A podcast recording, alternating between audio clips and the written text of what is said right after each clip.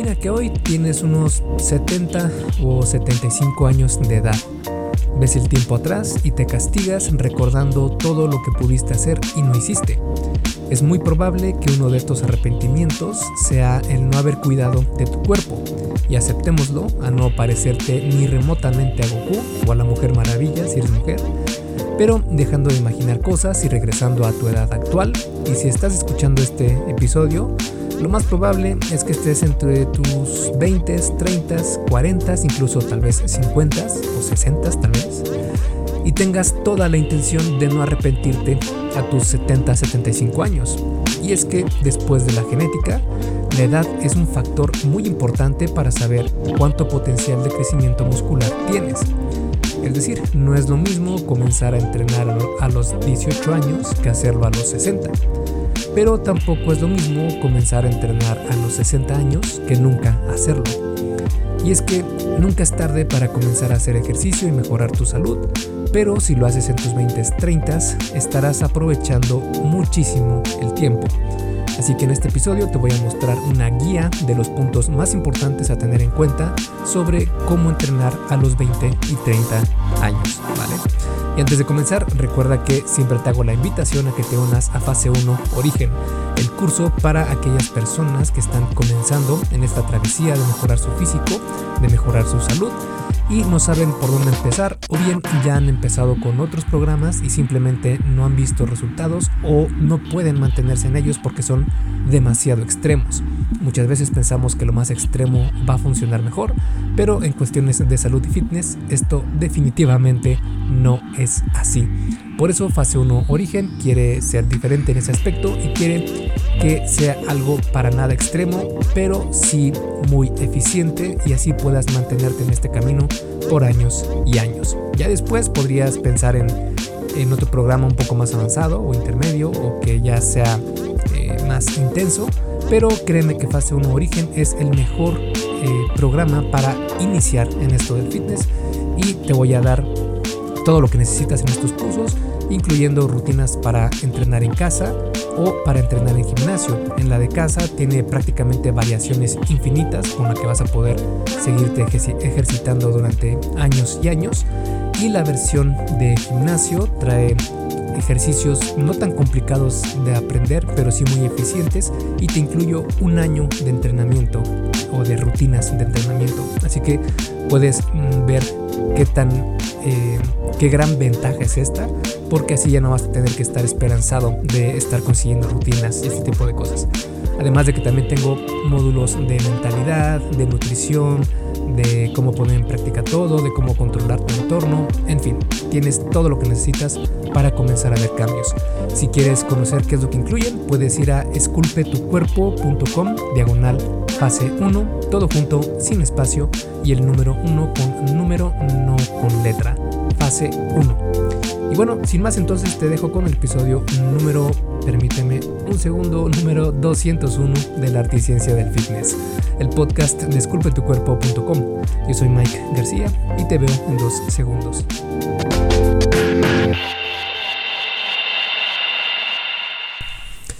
Primero que nada te quiero platicar algunas ventajas de entrenar a los 20 y 30 años.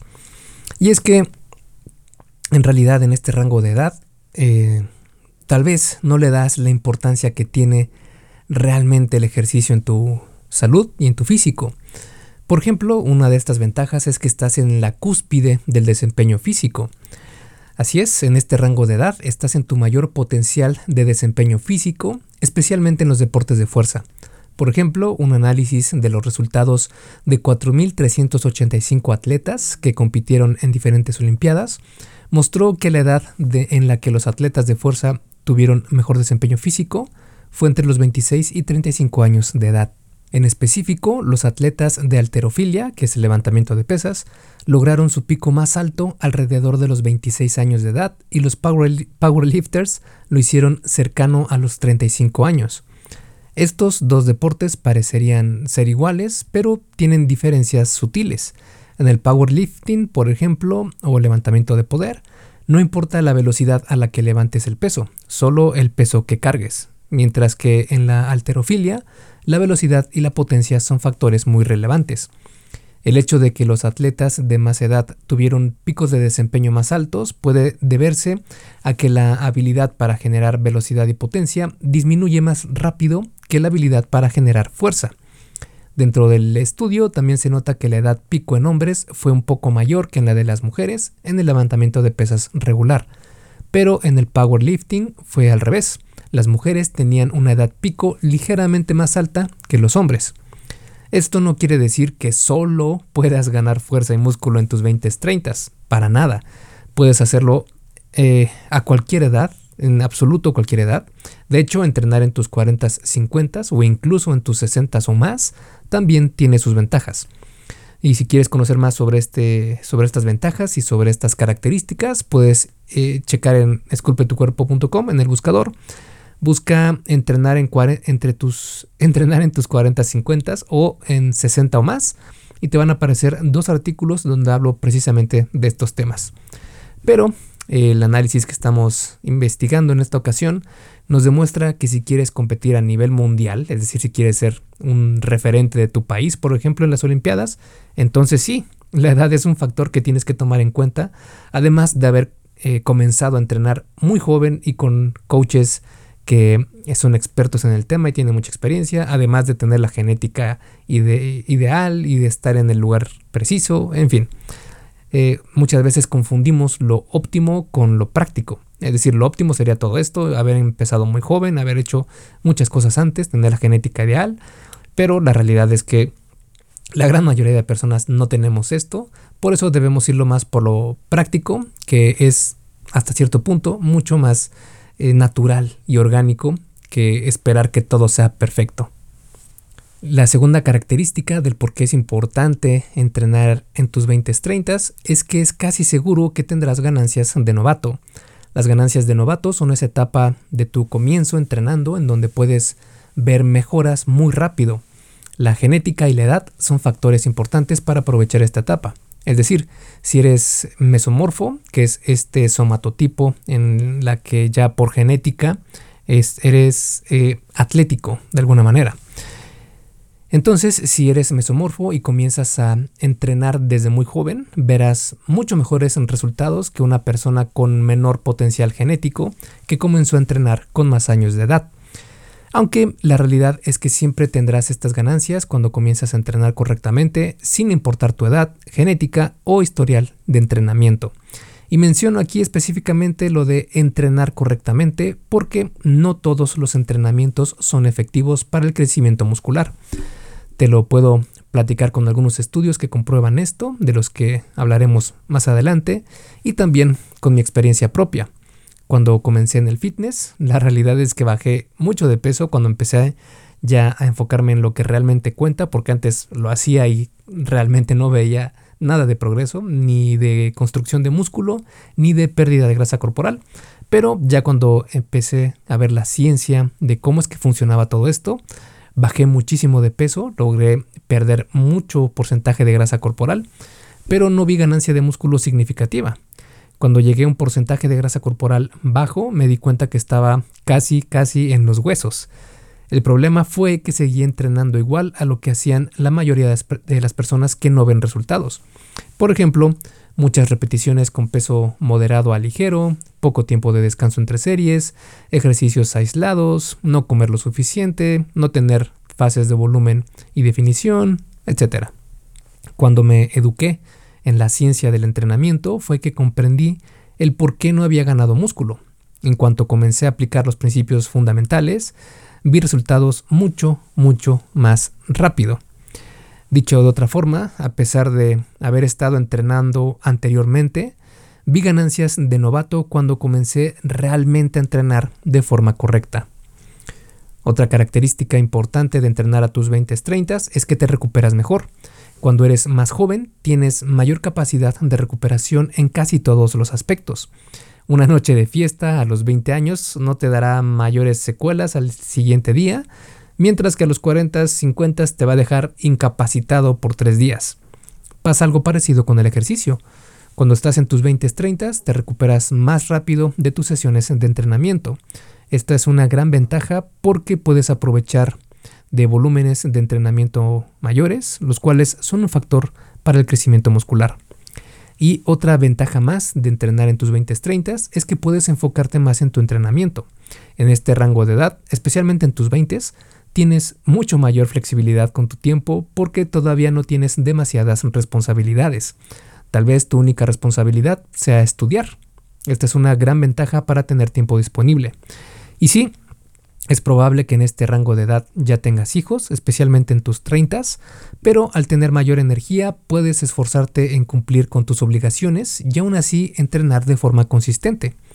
Como puedes darte cuenta, entrenar en este rango de edad es bastante conveniente, pero como muchas cosas en la vida, a veces es importante saber qué cosas no debes hacer antes de conocer lo que sí deberías hacer. Por eso ahora vamos a analizar algunas cosas que deberías evitar.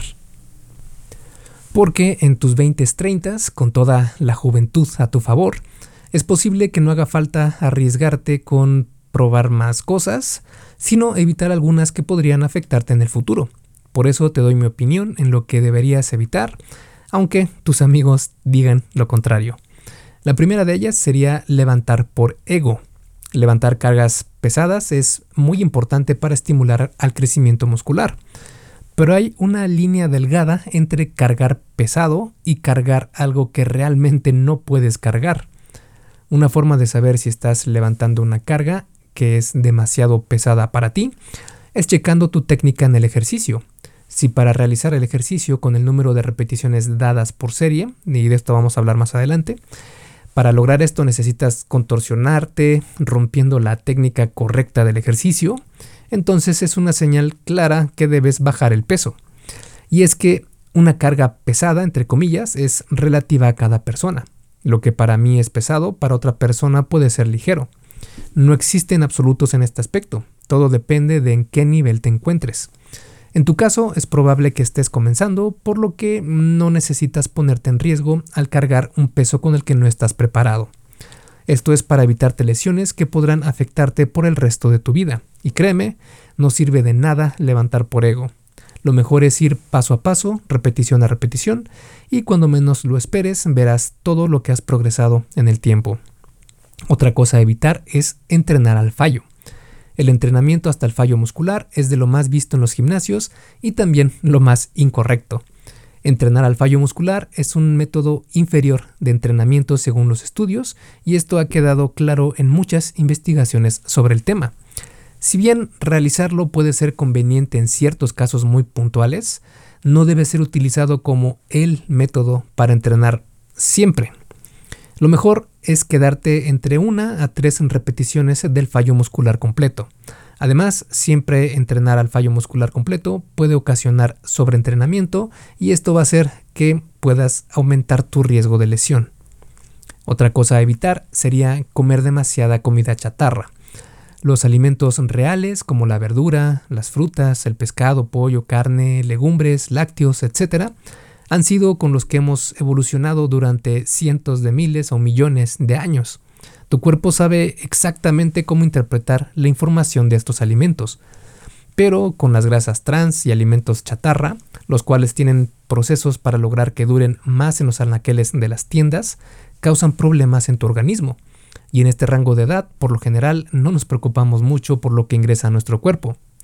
Pero la realidad es que estos alimentos chatarra no son muy saludables, que digamos, especialmente aquellos que contienen grasas trans, que son la gran mayoría de ellos, porque la grasa trans se ha encontrado que puede ocasionar problemas como inducir a la inflamación sistémica, que es muy malo para tu salud, provocar disfunción endotelial, que puede desarrollar en problemas cardiovasculares con el tiempo, aumentar la grasa visceral, que es la grasa que rodea a los órganos, e incrementar el riesgo de arritmia, aumentar el riesgo de sufrir enfermedad de Alzheimer, aportar el desarrollo de la depresión, infertilidad, entre muchos otros problemas.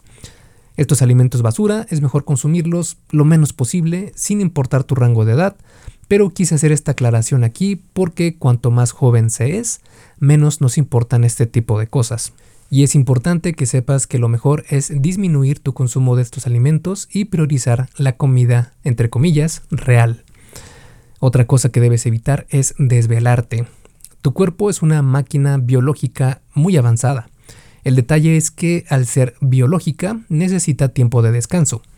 En este tiempo de descanso, es decir, dormir, es donde se dan muchos procesos de mantenimiento de esta máquina biológica. En la vida moderna nos dicen que dormir es para débiles, para personas que no se esfuerzan, para flojos, etc. Pero la realidad es que dormir es sumamente importante para la salud física y el desempeño físico y mental. Por ejemplo, la Universidad de Harvard realizó una investigación donde encontró que no dormir lo suficiente puede traer problemas como obesidad, diabetes, enfermedades del corazón, desórdenes de del estado de ánimo, reducción de la función inmune, disminuir la esperanza de vida, entre muchos otros problemas. La Fundación Nacional del Sueño indica que los adultos deben dormir de 7 a 9 horas por noche, aunque al parecer los deportistas, como nosotros, esperemos algún día, necesitamos algo más de tiempo de sueño, de entre 9 a 10 horas por noche. Si tienes problemas para conciliar el sueño por la noche, trata de evitar las pantallas de las televisiones, celular, computadora, iPad, etc. después de las 8 o 9 de la noche. Esto debido a que emiten luz azul, la cual interfiere con los procesos de liberación de melatonina, la cual es una hormona importante para mandar la señal de que ya es hora de dormir. Otra cosa a evitar es el alcohol. El alcohol es tóxico, es casi un veneno para tu organismo. Y sí, hay algunas bebidas que cuando se toman con moderación pueden traer algunos beneficios a la salud, como el vino tinto, aunque esto es bastante debatible. Pero si tomas alcohol muy seguido y en cantidades considerables, le estás dando a tu cuerpo algo muy negativo. Además, aumenta el cortisol, que es conocida como la hormona del estrés, la cual a su vez entorpece la ganancia de fuerza y músculo. Este efecto del alcohol y su, impacto, negativo en la masa muscular se ha visto también en alcohólicos crónicos y en ingestas esporádicas de alcohol en exceso. Por si esto fuera poco, también obstaculiza la liberación de testosterona y hormona de crecimiento. Ambas son muy importantes para el crecimiento muscular y la función sexual. Si quieres divertirte los fines de semana, tomar moderadamente, es decir, de una a tres bebidas, no afecta negativamente las ganancias musculares, ni la fuerza, ni la reparación muscular, incluso con ejercicio bastante demandante. Pero sí puede afectar tu eh, capacidad para quedarte dormido e incluso también puede afectar tu capacidad para tener el sueño eh, REM o de movimiento ocular rápido, que es la fase donde soñamos prácticamente y esta fase es muy importante para poder eh, tener una salud cognitiva buena y si tomas alcohol puede ser que interfiera con esta fase, por lo que tampoco es tan recomendable hacerlo cerca de tu hora de dormir. Así que siempre recuerda tener moderación en cuanto al alcohol. Otra cosa que debes evitar son los esteroides o los SARMs. Los esteroides son drogas que se utilizan para aumentar mucho más rápido la masa muscular, incluso sin entrenar. Así lo demostró la Universidad Charles R. Drew de Medicina y Ciencia, donde realizaron un estudio donde se encontró que los participantes que no entrenaron y consumieron esteroides ganaron más del 50% de músculo que aquellos que entrenaron con supervisión pero no consumieron esteroides. Así es, el grupo que solo consumió testosterona y que no entrenó, no hizo nada para entrenar, ganó más músculo que el grupo que entrenó de manera natural y que hacía todo bien. Esto parecería ser la panacea para la ganancia muscular, pero la realidad es que no te lo recomendaría en lo más mínimo. Menciono esto porque los esteroides son muy dañinos para tu salud y no hay manera segura de utilizarlos. Y sí, aunque te digan que si utilizas dosis bajas no hay problema, o que con protectores hepáticos vas a disminuir los riesgos, o que tienes que combinar diferentes esteroides para que uno haga una función y otro otra y así no tengas tantos problemas.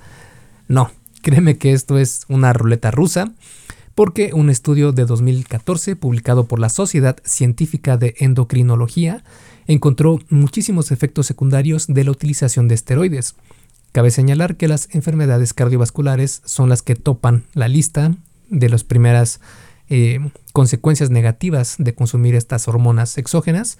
Y en esta lista se pueden encontrar dislipidemias, arteriosclerosis, anormalidades cardíacas, policitemia, que es enfermedad de la médula ósea, hipertensión hipogonadismo, que es el encogimiento de los testículos, ginecomastia, que es el agrandamiento de, las, de los senos en, hombres, como si tuvieras senos eh, femeninos, eh, hipertrofia prostática, cáncer de próstata, efectos virilizantes en mujeres, desórdenes en el estado de ánimo, manías, hipomanías, depresión, agresión, violencia, dependencia a los esteroides, apoptosis neural, que es la muerte celular de las neuronas, deficiencias cognitivas, efectos inflamatorios hepáticos, peliosis hepática, que son básicamente quistes, eh, neoplasia, que es el crecimiento anormal del tejido, ruptura de tendones, cierre prematuro de la epífisis en adolescentes, eh, falla renal, radiomiólisis, que esto puede llegar a ser mortal, a la radiomiólisis, que son eh, digamos, fragmentos de proteína completa que llegan al torrente sanguíneo, cuando no deberían llegar completas, sino que deberían llegar desmenuzadas en aminoácidos. No pasa esto, sino que llegan proteínas completas y esto es muy malo para tu salud. Eh, también efectos inmunodepresivos, acné, estrías, entre otras cosas. Hoy en día hay variaciones de los esteroides como los ARMS, pero estos tampoco son seguros y créeme que es mejor evitarlos, al menos por el momento. Faltaría más investigación para ver si son realmente seguros, pero hoy en día siguen siendo una ruleta rusa. Vale, ahora si tienes un marco mental más apropiado para ver el panorama completo de lo que es conveniente hacer y no hacer en este rango de edad. Con todo esto en mente, ahora sí vamos a ver cómo entrenar a los 20 y 30 años de edad. Hey, rápidamente, antes de seguir con el episodio, ¿me harías un favor? Si te está gustando lo que estás escuchando en este podcast, puedes compartirlo en tus redes sociales. Basta con que tomes una captura de pantalla o te tomes una foto y compartas la publicación en Facebook, Instagram o en cualquier otra red social mencionando el podcast El Arte y Ciencia del Fitness. Porque simplemente con que hagas esto, que realmente no te lleva más de un minuto, me ayudas un montón a que Esculpe tu cuerpo crezca y podamos cambiarle la vida a muchas más personas. Y si haces esto, no olvides etiquetarme en la publicación para que pueda agradecerte personalmente. En Facebook estoy como blog Esculpe tu cuerpo y en Instagram como Esculpe tu cuerpo. Vale, sigamos entonces donde nos quedamos en el episodio. Y la primera cosa a hacer sería comenzar cuanto antes.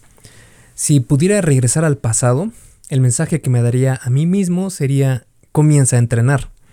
El mayor error que cometí fue comenzar a entrenar con pesas y de forma correcta casi a los 30 años. No es que sea algo malo en sí, solo que dejé mucho tiempo sin ganar músculo, y especialmente en mis 20 Todos mis 20 puede o pude haberlos utilizado para ganar la mayor cantidad de masa muscular posible. Esto es como ahorrar e invertir.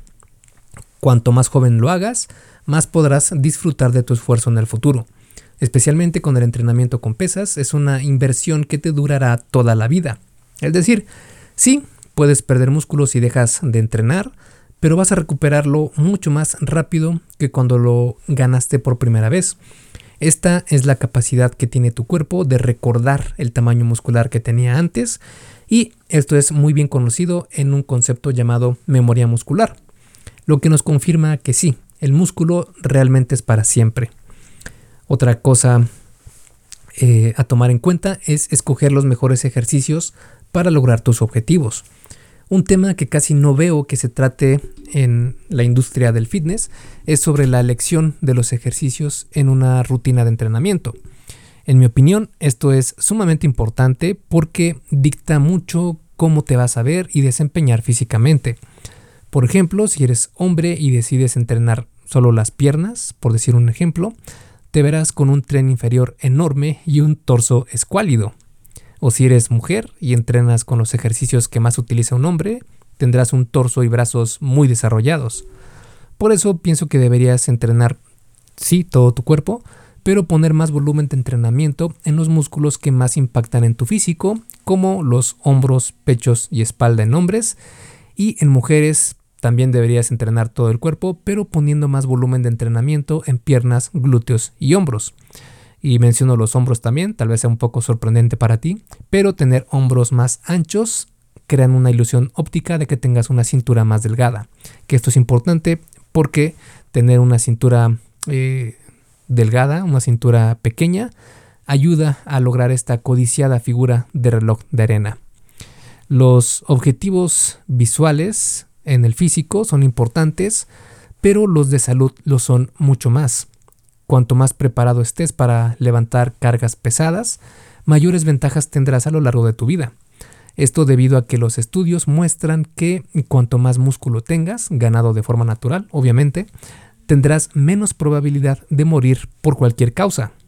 En mujeres es, especialmente importante el entrenamiento con cargas pesadas porque disminuye dramáticamente el riesgo de sufrir osteoporosis por la edad. Después de los objetivos físicos y de salud, otros importantes son los de competición en deportes. Si tu objetivo es competir en algún deporte, cualquiera que sea, entrenar con peso va a complementar muy bien tu entrenamiento regular. Es decir, para cualquier objetivo que tengas de salud, el entrenamiento con peso es la mejor opción porque ayuda tanto a tu salud, a tu físico y también al deporte. Y para esto los mejores ejercicios son los compuestos. Los ejercicios compuestos son aquellos que involucran dos o más articulaciones y por lo mismo incluyen en el movimiento a varios grupos musculares. Un ejemplo de este tipo de movimiento es el ejercicio de sentadilla, el cual involucra las articulaciones del tobillo, rodilla y cadera. Esto provoca que trabajen con el mismo ejercicio las pantorrillas, los cuádriceps, los glúteos y los erectores espinales. Estos son una mejor opción a los ejercicios aislados que solo involucran una articulación y por lo mismo un solo grupo muscular, como por ejemplo la flexión de bíceps o la extensión de piernas. De hecho, la mayoría de estudios muestran que los ejercicios compuestos son mejores para ganar fuerza y masa muscular. El detalle con los ejercicios compuestos es que necesitan ser realizados con buena técnica, o dicho de otra forma, o dicho de otra manera, con buena forma. Otra cosa a tomar en cuenta es asegurarte de hacer los ejercicios con buena forma. Hacer los ejercicios con buena forma se refiere a realizarlos con la técnica adecuada. Si regresamos al ejemplo de la sentadilla, tenemos que asegurarnos de hacerla con la técnica adecuada y con un rango completo de movimiento. La técnica adecuada en la sentadilla es algo compleja porque influyen muchos movimientos a la vez, pero cuando la dominas logras hacerlas sin pensar mucho en todo lo que estás haciendo. Detalles como evitar la flexión lumbar, realizar la maniobra valsalva, posicionar bien la barra en la espalda, etc., son cruciales para lograr hacer bien este ejercicio. Si quieres conocer más sobre cómo realizar una sentadilla con barra de forma correcta, puedes checar el artículo que escribí sobre este tema en esculpetucuerpo.com diagonal sentadilla y ahí está un artículo bastante completo con eh, dibujos, con gráficas y con todo lo que necesitas saber para hacer una sentadilla con barra correctamente. Pero bueno, en especial existen cuatro ejercicios compuestos y sus variaciones que necesitan estudiarse a fondo, que son la sentadilla con barra, el peso muerto, la prensa militar y la prensa en banco. Todos los demás ejercicios pueden ser realizados prácticamente solo viendo videos de cómo es la técnica y replicándolos lo mejor posible.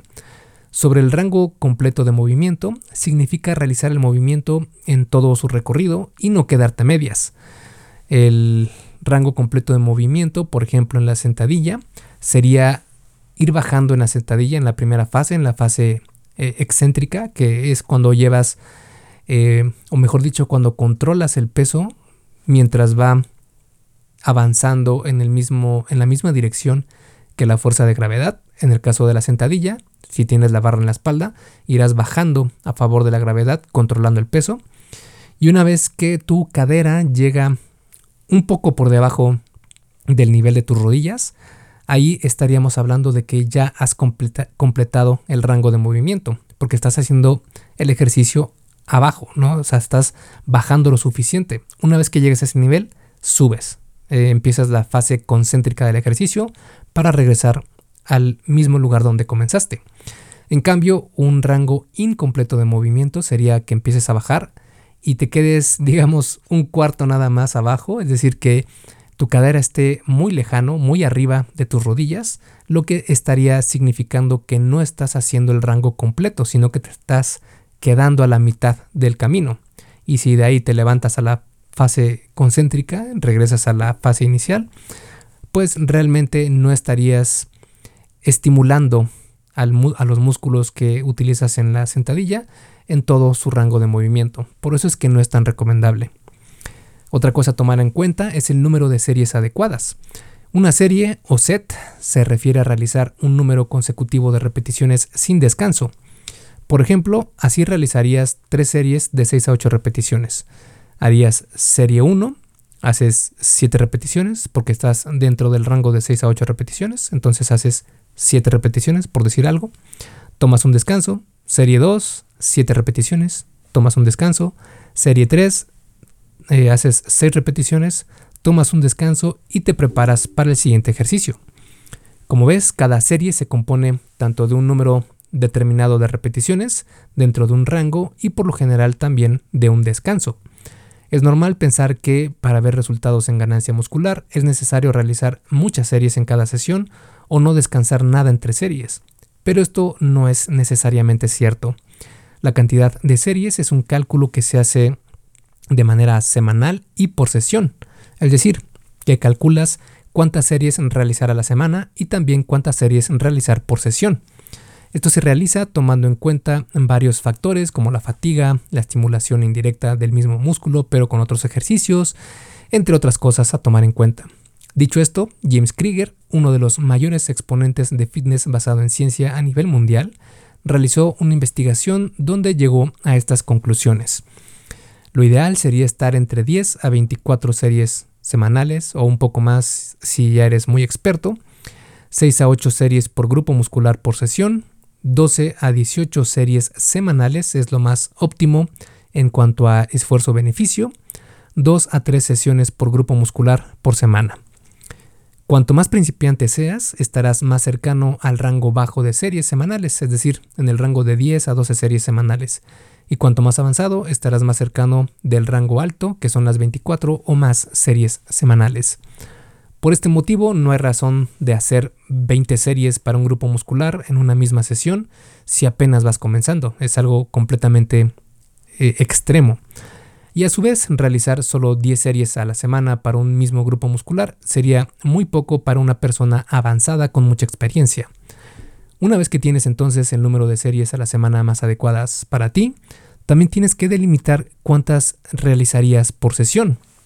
Esto debido a que si tienes que hacer, digamos, 15 series a la semana, realizarlas todas en la misma sesión será bastante pesado.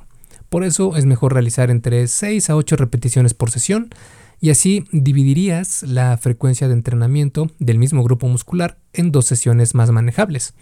Por ejemplo, si tienes que hacer en total 15 series semanales, entonces en la sesión número 1 harías 8 series y en la sesión 2 harías 7 series, sumando ambas 15 series semanales.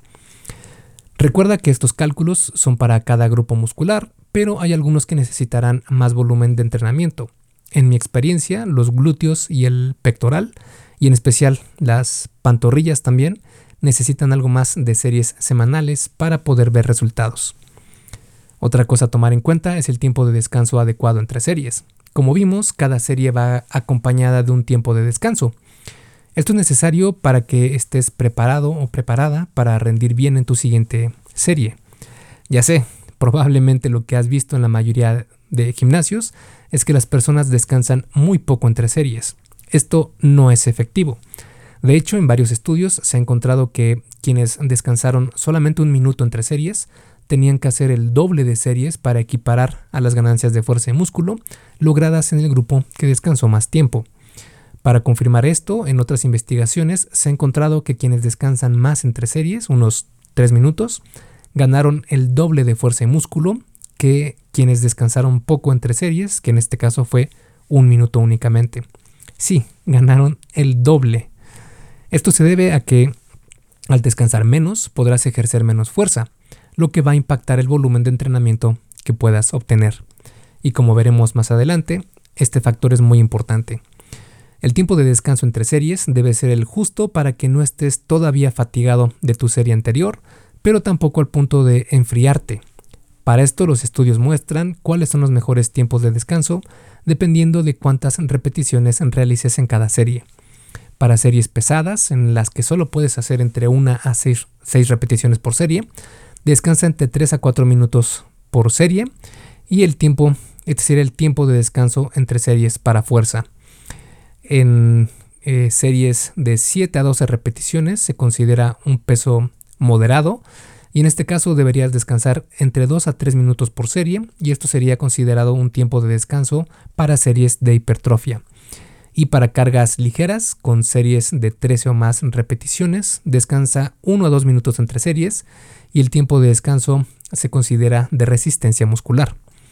Los anteriores son tiempos predeterminados que funcionan para la gran mayoría de personas, pero si necesitas algo más de tiempo entre series, tómalo, no te preocupes, es mejor.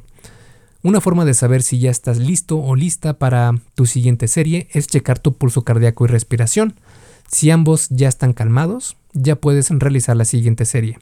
Si todavía sigues respirando fuerte y tus palpitaciones siguen bastante aceleradas, date un tiempo más de descanso. Otra cosa muy importante a tomar en cuenta es enfocarse en la sobrecarga progresiva. El objetivo en cada sesión de entrenamiento debe ser la de batir tu récord anterior en el peso que cargabas. Por ejemplo, si esta semana realizaste peso muerto con digamos 200 libras, la semana que viene intentarás realizarla con 210 libras. O bien, si esta semana realizaste tres series de 5 repeticiones de peso muerto con 200 libras, la siguiente semana intentarás realizar esas mismas tres series, pero ahora con 6 repeticiones de peso muerto con el mismo peso. Es decir, progresar de alguna manera. Este factor tan sencillo y fácil de entender tiene un trasfondo mucho más complejo conocido como sobrecarga progresiva. La sobrecarga progresiva es el mejor estímulo para el crecimiento muscular y por mucho. Dicho esto, realizar la sobrecarga progresiva tiene su arte y ciencia. Menciono esto porque existen rangos de repeticiones por serie que son más conductivos a la sobrecarga progresiva. En lo personal, estos son los rangos que encuentro más efectivos para realizar la sobrecarga progresiva en nombres de 4 a 6 repeticiones por serie, 6 a 8 repeticiones por serie y 8 a 12 repeticiones por serie. En mujeres, 6 a 8 repeticiones por serie, 8 a 10 repeticiones por serie y 10 a 15 repeticiones por serie. Por ejemplo, si escoges el rango digamos de 4 a 6 repeticiones, buscarías un peso con el que puedas realizar unas 5 repeticiones con buena forma y parando a una o dos repeticiones del fallo muscular completo. La siguiente semana intentarás llegar a las 6 repeticiones por serie. Si lo logras, aumentarás en lo mínimo posible el peso, lo que provocará que pierdas una o dos repeticiones, regresándote a, digamos, 4 repeticiones. La idea es que con las sesiones siguientes te esfuerces por volver a lograr 6 repeticiones con este nuevo peso. Una vez lo logres, es momento de aumentar el peso de nuevo, así sucesivamente. Existen diferentes formas de lograr la sobrecarga progresiva y si quieres conocer más sobre este tema puedes checar el artículo que escribí sobre esta forma de progresar y está en esculpetucuerpo.com diagonal sobrecarga guion medio progresiva. Hablando sobre el cardio, eh, en este rango de edad de 20 a 30, lo más probable es que no tengas dolores crónicos de ningún tipo. Además, tu salud metabólica también es probable que esté muy bien, y en sí la mayoría de factores están a tu favor. Por lo mismo, añadir cardio no será algo que pueda afectar negativamente tu entrenamiento, así que puedes añadir el cardio que más te guste realizar. Aunque en lo personal prefiero el HIT, porque es el que se ha encontrado que es de los que menos interfiere con las ganancias musculares, que HIT se refiere a High Intensity Interval Training o intervalos de entrenamiento de alta intensidad. Y puedes checar un artículo que escribí sobre este tema también en esculpetucuerpo.com, diagonal H y latina, otra y latina, T de Tito, HIT. Y vas a ver un artículo donde te explico por qué es tan eficiente y cómo realizarlo. Otra opción que interfiere poco con las ganancias musculares es el rocking, que significa básicamente salir a caminar con peso extra. Si quieres conocer más sobre este tema también del rocking, puedes ir a esculpetucuerpo.com, diagonal rocking, que se deletrea R de Raúl, U de Ulises, C de Coco, K de Kellogg's y latina, N de no, G de gato, rocking. Y ahí vas a ver un artículo donde te explico todo este tema tan interesante del rocking. Es importante entonces saber elegir el tipo de ejercicio cardiovascular porque se ha encontrado que combinar demasiado cardio convencional, como salir a correr por ejemplo, puede interferir con las ganancias de músculo. Por eso siempre hay que hacer cardio con moderación. Ahora entonces, tomando todo lo anterior en cuenta, podemos conocer cuál es la mejor forma de entrenar en tus 20-30. Así que este es un ejemplo de una sesión de entrenamiento para un día de piernas, por ejemplo. Primero, un calentamiento correcto, que si quieres saber cómo calentar de forma correcta para una sesión de gimnasio, puedes eh, buscar en esculpetucuerpo.com eh, calienta de esta forma o de esta manera y te va a aparecer un artículo donde desmenuzo a la perfección, bueno, no a la perfección, pero lo más detallado posible, eh, cómo hacer un calentamiento correcto. Después y empezaríamos con sentadilla con barra, en hombres, tres series de 4 a 6 repeticiones, 3 minutos de descanso entre series. Para mujeres, 3 series de 6 a 8 repeticiones con 3 minutos de descanso entre series. Después iríamos a la prensa de pierna. Para hombres, 4 series de 6 a 8 repeticiones, 2 minutos de descanso entre series. Para mujeres, 4 series de 8 a 10 repeticiones, 2 minutos de descanso entre series. Después nos vamos al peso muerto rumano. Hombres, 3 series de 6 a 8 repeticiones, con 2 minutos de descanso entre series. Mujeres, 3 series de 8 a 10 repeticiones con 2 minutos de descanso entre series. Flexiones de pierna para hombres, 3 series de 8 a 10 repeticiones y mujeres, 3 series de 10 a 12 repeticiones, ambos con 2 minutos de descanso entre series. Al final, al final podrías realizar algunos estiramientos estáticos. Y los estiramientos estáticos es mejor hacerlos después de tu entrenamiento y no antes. Y como conclusión y a manera de resumen, es probable que después de escuchar este episodio hayas aprendido algunos tips que te ayuden a mejorar tu entrenamiento. Tal vez antes descansabas poco entre series o no tomabas en cuenta a la sobrecarga progresiva, pero ahora que ya tienes todo este conocimiento, es importante que sigas aprendiendo sobre el tema, especialmente en las cuestiones de salud. Entrenar para verse mejor está bien, pero de nada va a servir si por dentro estás enfermo. Menciono esto porque en tus 20-30 es más probable que te preocupes por cómo te ves que por cómo te vas a sentir en 20 años.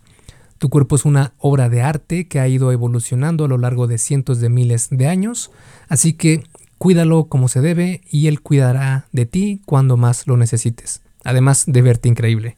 Esculpe tu vida, comienza con tu cuerpo. Hasta aquí el episodio del podcast de hoy. ¿Te gustó? Si es así, déjame una calificación y tu opinión en Apple Podcast o en la plataforma que me escuches.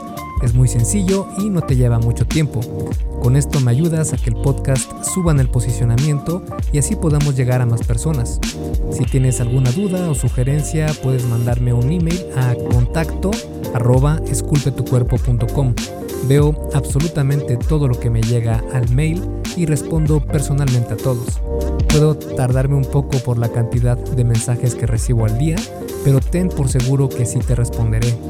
Gracias por escuchar el podcast de la Articiencia del Fitness y espero haberte ayudado a aclarar algunas de tus dudas.